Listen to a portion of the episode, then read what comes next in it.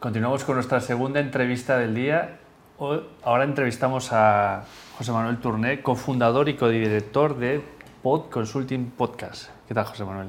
Buenas tardes, Benito. Buenas tardes. Muchas, gracias. Gracias a ti por venir.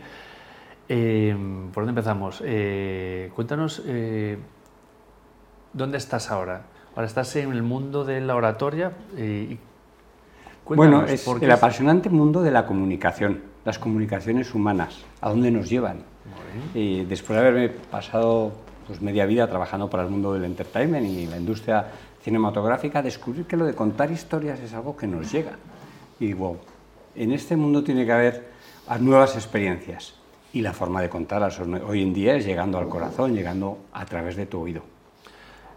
¿Y cómo ves el mundo de la oratoria aquí en España? ¿Tú cómo, ¿Cuál es tu percepción? ¿Comunicamos bien, comunicamos mal a nivel general? Habrá excepciones, pero ¿cómo lo ves? Es mejorable, la verdad. A ver, los latinos nos enrollamos muchísimo, le damos mil vueltas, no vamos directos al grano. Oraciones, sujeto, verbo y predicado son sencillísimas.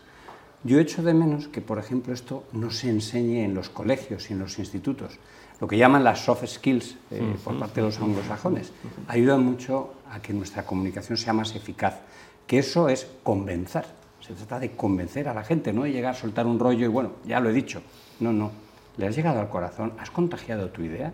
¿Cuál es el secreto? ¿Cuál, si hubiera que reducirlo, ¿cuál es el secreto para convencer? Para... Pues yo creo que son tres partes. Primer, en primer lugar, estructurar bien el mensaje y limpiarlo de todo lo que es la paja, hacerlo muy sencillo. En segundo lugar, cultivar tres virtudes esenciales para un orador, que son la naturalidad, hablar como estamos hablando tú y yo ahora, con palabras sencillas que lleguen al corazón de la gente, la humildad, nunca hablamos, es cátedra. Bueno, los premios Nobel, los premios Nobel se lo pueden permitir, pero nosotros pues hablamos desde la opinión personal que es, admite eh, contrastes. Y por último, la capacidad de emocionar llegar al corazón de la gente, con ejemplos, con historias. Yo creo que con estas tres fases, eh, la última sería pues también hacer uso de tu lenguaje corporal. Dice Amy Cuddy, que es eh, psicóloga de la Universidad de Harvard, que le prestamos 12,5 veces más atención a los gestos que a las palabras. Podemos tenerlo en cuenta. Ya. Oye, ¿cómo, cómo, cuando... Es un tema que, me, que me, a mí personalmente me, me intento trabajar, pero que cuando se pide naturalidad y das herramientas, ¿cómo se marida dar herramientas para, para utilizar y al mismo tiempo ser natural? ¿Cómo, cómo llegas a...? Qué buena pregunta, Benito. Efectivamente, cuando te dicen, haz esto de esta manera, tratas de anquilosarte. Bueno, pues haz las cosas de esa manera, apréndelo e interiorízalo tanto que te salga natural. Esto es lo que hacen los actores, las actrices se lo creen, se lo creen tanto que son capaces de expresar una sonrisa creída. Decía Duchamp, el psicólogo francés y matemático, que la sonrisa es inimitable, que no se puede crear una sonrisa verdadera si no la sientes. Los actores y las actrices lo hacen porque mueven su cigomático y sus orbiculares, que son los músculos en la cara, de forma natural, porque se lo creen. La interiorización. Y para eso el secreto es práctica. Claro, es práctica y práctica y práctica. Y, conocerlo. Hay una charla que está en YouTube, mucho Michael Bay, director de películas como Transformers, Armageddon y demás. Le invitan a la Feria de la Electrónica de Consumo en Las Vegas, miles de personas esperando su charla para presentar un televisor y se quedó en blanco. Ah, la tienes vista, seguro que la, la habéis visto. Y se quedó en blanco simplemente porque no se lo preparó Nada más. Seguro que sabe hablar en público y lo hace maravillosamente porque yo lo he visto, pero es que tienes que preparártelo, no puedes ir pensando, ah, yo esto ya lo domino, no. voy a seguir preguntándote, ¿cuánto tiempo necesitas para prepararte una charla? Pues depende. Es decir, si estamos hablando de 10, 15 minutos, pues a lo mejor le dedico dos, tres mañanas depende de si conozco el tema previamente o no, pero sí que lo ensayo y ensayo el contenido y lo reestructuro, lo divido en párrafos para ver si modificándolos en orden tienen igual sentido o no. Ensayar es ensayar. Y, no, no, ante mi cámara de vídeo me pongo mi teléfono móvil y lo ensayo, se lo cuento y le, empiezo a hablarle a la cámara directamente y luego lo miro y a veces lo comparto con amigos. Le digo, oye, dame tu opinión, pero tu opinión sincera, si no, no me sirve de nada. Crítica constructiva, no quiero sí, que, no me vengan a decir, no, no, muy bien, eres un campeón, no, no, eso no me sirve de nada. Dime en qué puedo mejorar. qué bueno. ¿Y, y en cuánto tiempo se prepara una charla? No, ¿en cuánto tiempo te haces un buen orador? No es una charla en concreto. Contigo, tú das clases de oratoria. Eh, coges a una persona y dices, versión 1, versión 2. Tú ya puedes dar una charla, consultura. Pues fíjate, todos sabemos hablar. Y algo mucho más importante, todos sabemos cuando una charla nos gusta. No sabemos por qué.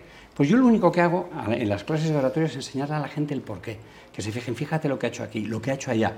Y luego es cuestión de práctica. Pues hay gente que en dos, tres meses está dando charlas perfectamente, y hay personas pues, que les cuesta más tiempo. Lo que sí es cierto, por ejemplo, es que lo que funciona muy bien es eliminar los nervios. Ese que todo el mundo tiene, todo el mundo. Decía Mark Twain que el 50% de los oradores se pone nervioso antes de una charla y el 50% restante miente. Sí, la conocía. Pues, sí, sí, Es así, es sencillo. Qué bueno, qué bueno. Bueno, mil preguntas más.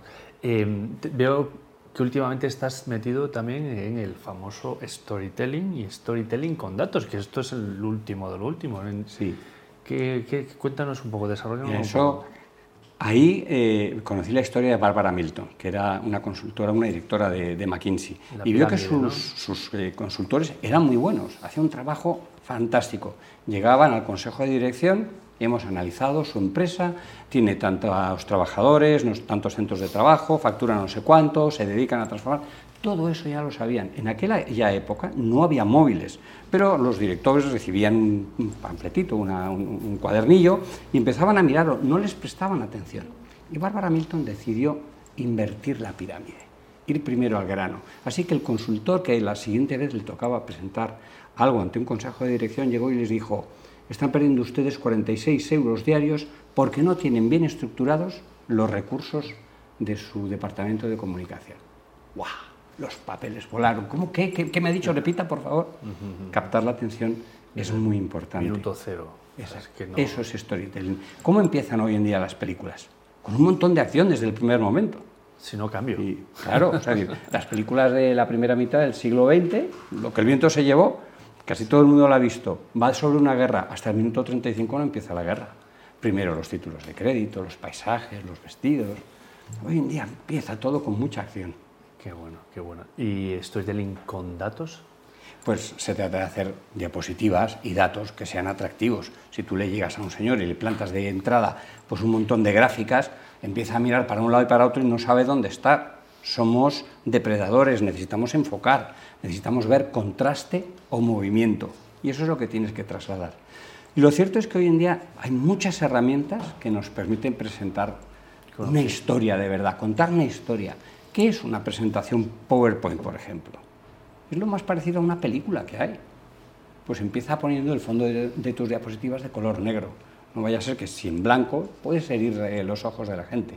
No las llenes de letra. Veo muchas presentaciones que son verdaderas chuletas y, el presentador está, en vez de mirar al público, mirando a su diapositiva y se vuelve y, ah, pues ahora les voy a hablar de no sé qué. Si pierdes tu contacto visual, pierdes la conexión con el corazón de tu audiencia.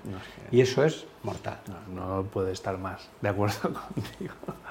Vamos a, dejar un momento la oratoria y vámonos a tu otra pasión, que es el podcast. Los podcasts, de Pod Consulting. He creado una empresa con un socio, José Luis Conde, se llama eh, Pod Consulting Podcast SL. ¿Qué hacemos? Pues nosotros creemos que esos newsletters que hacen los profesionales, economistas, abogados, arquitectos, médicos, eh, todos los profesionales mandan a sus clientes o incluso a sus clientes potenciales newsletters con pues, aquellas actividades que han realizado en las que han tenido éxito y pueden demostrar cierta experiencia y cierto conocimiento pero nadie los lee. Yo los recibía, los newsletters, y quería verlos, me interesaban, pero bueno, ya me leeré este artículo mañana y el viernes, lo dejo para el viernes que tengo, estoy menos liado. Al final te vas el viernes. Ahora llegan los viernes ya. Ya, ni los viernes. Ahora llegan los viernes, para que ya sabemos Y entonces lo vas procrastinando y al final no te lo lees. Mm. Oye, y si te lo pongo en, un, eh, en algo grabado que además sea entretenido y te lo vas eh, oyendo de camino a casa, ¿qué tal? No se trata de locutar el artículo se trata de crear algo distinto, una historia, algo que sea atractivo, porque los podcasts están creciendo mucho. En España hay 19 millones de oyentes, según los datos últimos de Estatista, eh, de podcast.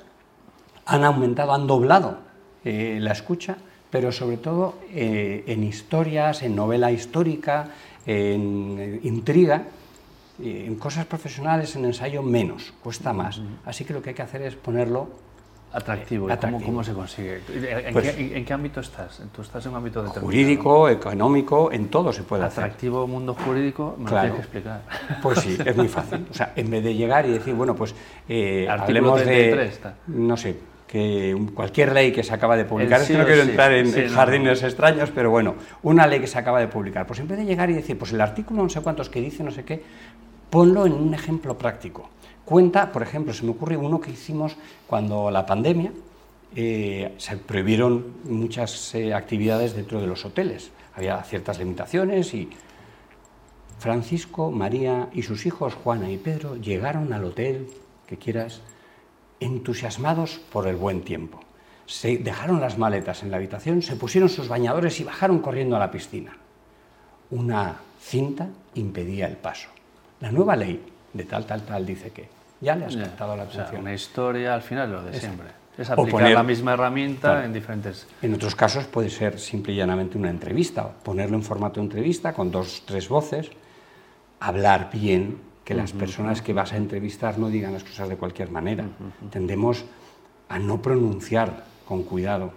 Eso hay que cuidarlo mucho en los podcasts. Yo creo que va, va a tener éxito, esto a la No, gente le va a gustar. Está teniéndolo. ¿Y, y dónde te encontramos en tema de podcast? ¿Dónde estás? ¿En qué plataforma o cómo Pues, se llama tu programa? Ahora, ¿Tienes no, varios? es eh, Podconsulting lo que hace es el podcast para los para profesionales. Ah, Exacto, vale. y ellos lo pueden colgar en su página web. Vamos y les grabamos en su despacho si hace falta, o les llevamos a un estudio, lo que ellos quieran. Les enseñamos a locutarlo adecuadamente, a poner la voz, a calentar la voz para que salga fluida. Y luego lo subimos a las plataformas típicas de iVoox, puede ser también en YouTube, en iTunes, en todas las Apple, Bueno, bueno. en todas las plataformas. Perfecto. Pues, joder, Manuel, esto, esto es todo. Pues, Pasa el tiempo bien. volando. Gracias. Eh, no, no, Gracias espera, a tu espera, audiencia. José Manuel, me tienes que recomendar un libro. Ah, es verdad. Pues mira, eh, estoy leyéndome por segunda vez, que me gusta muchísimo, Pensar deprisa, pensar despacio, De Daniel Kahneman. de Cunningham, eh, Daniel Cunningham. Fantástico libro. Aunque parezca un tocho así, es facilísimo de leer. Dame un par de titulares de ese libro, porque ¿qué es lo que más te gusta? Pues, bueno, primero porque nos explica muy bien cómo nuestro cerebro intuitivo, eso que él llama el sistema 1, trata de resolver todos los temas. Y eso no es así. Es decir, si tú ves una imagen de una señora que le empieza con esta imagen, eh, con cara de enfadada, mm, me pongo así que me vea la audiencia, pues directamente ya sabes identificarlo. Y a continuación te enseño una operación matemática en una pizarra que tiene una tecita debajo. La gente empieza a hacer la operación matemática, 25 por 75 no miran que es una pizarra y que es una tiza. Ese es el sistema 2. Ese es- ellos, el- las personas humanas, reconocemos en nuestra memoria que, ten- que sabemos que eso es una multiplicación, conocemos las reglas de multiplicar y las aplicamos. Pues me parece ideal para entender cómo, comunicar. Y luego, eso es, para comunicar totalmente. Claro. Muy bien, José Manuel, pues muchísimas gracias por, Gracias por a esta ti, Benito, charla un tan placer. nutritiva. Venga. Pues hasta aquí la segunda charla eh, con José Manuel. Volvemos a entrevistar a un experto en oratoria que vuelve otra vez a recomendar, a poner de manifiesto la importancia de la oratoria eh, en nuestros días y ha sacado un tema de la oratoria en las escuelas que no me puede gustar más. Bueno, nos vemos. Hasta luego.